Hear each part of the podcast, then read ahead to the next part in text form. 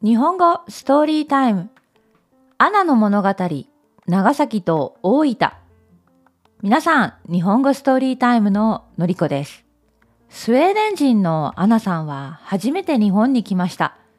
今アナさんは九州の大分県にいます。旅行の日記を書きました。まずはアナさんの日記を読みます。聞いてください。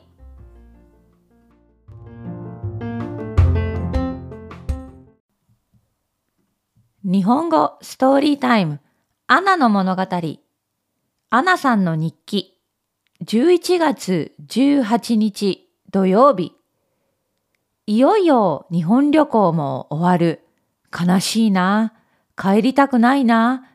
もっともっと日本にいたい長崎はとても面白い街だった坂と丘がたくさんあって丘の上からは海が見えるそして原爆資料館に行った。本当に勉強になった。もちろん悲しくなったけど、戦争は本当に良くないと思った。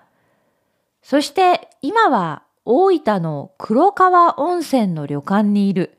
初めての露天風呂。ちょっと恥ずかしかったけど、温泉は本当に気持ちよかった。畳の部屋で寝るのも初めてで、ちょっと変な感じだった。旅館に小さい読書ルームがあって、そこでたくさん漫画を読んだ。明日の朝、チェックアウトの前にもう一度お風呂に入ろう。次は、アナさんとカールさんの長崎と大分のストーリーを聞いてください。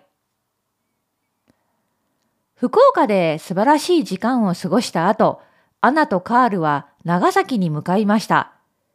長崎に到着したアナとカールは最初に平和公園を訪れました。そして原爆資料館にも行きました。二人は平和の大切さを学びました。次にアナとカールは大分へ移動し、黒川温泉の温泉旅館での滞在を楽しみました。黒川温泉は有名な温泉です。二人は露天風呂でリラックスしました。旅館の部屋は和室でした。二人はもちろん畳の上の布団で寝るのは初めてでした。カールはなかなか寝られませんでした。カールはベッドの方が好きでした。二人は最後まで旅館での滞在を楽しみました。いよいよ二人は明日大阪に戻り、関西空港からスウェーデンに帰国します。はい、それではまたね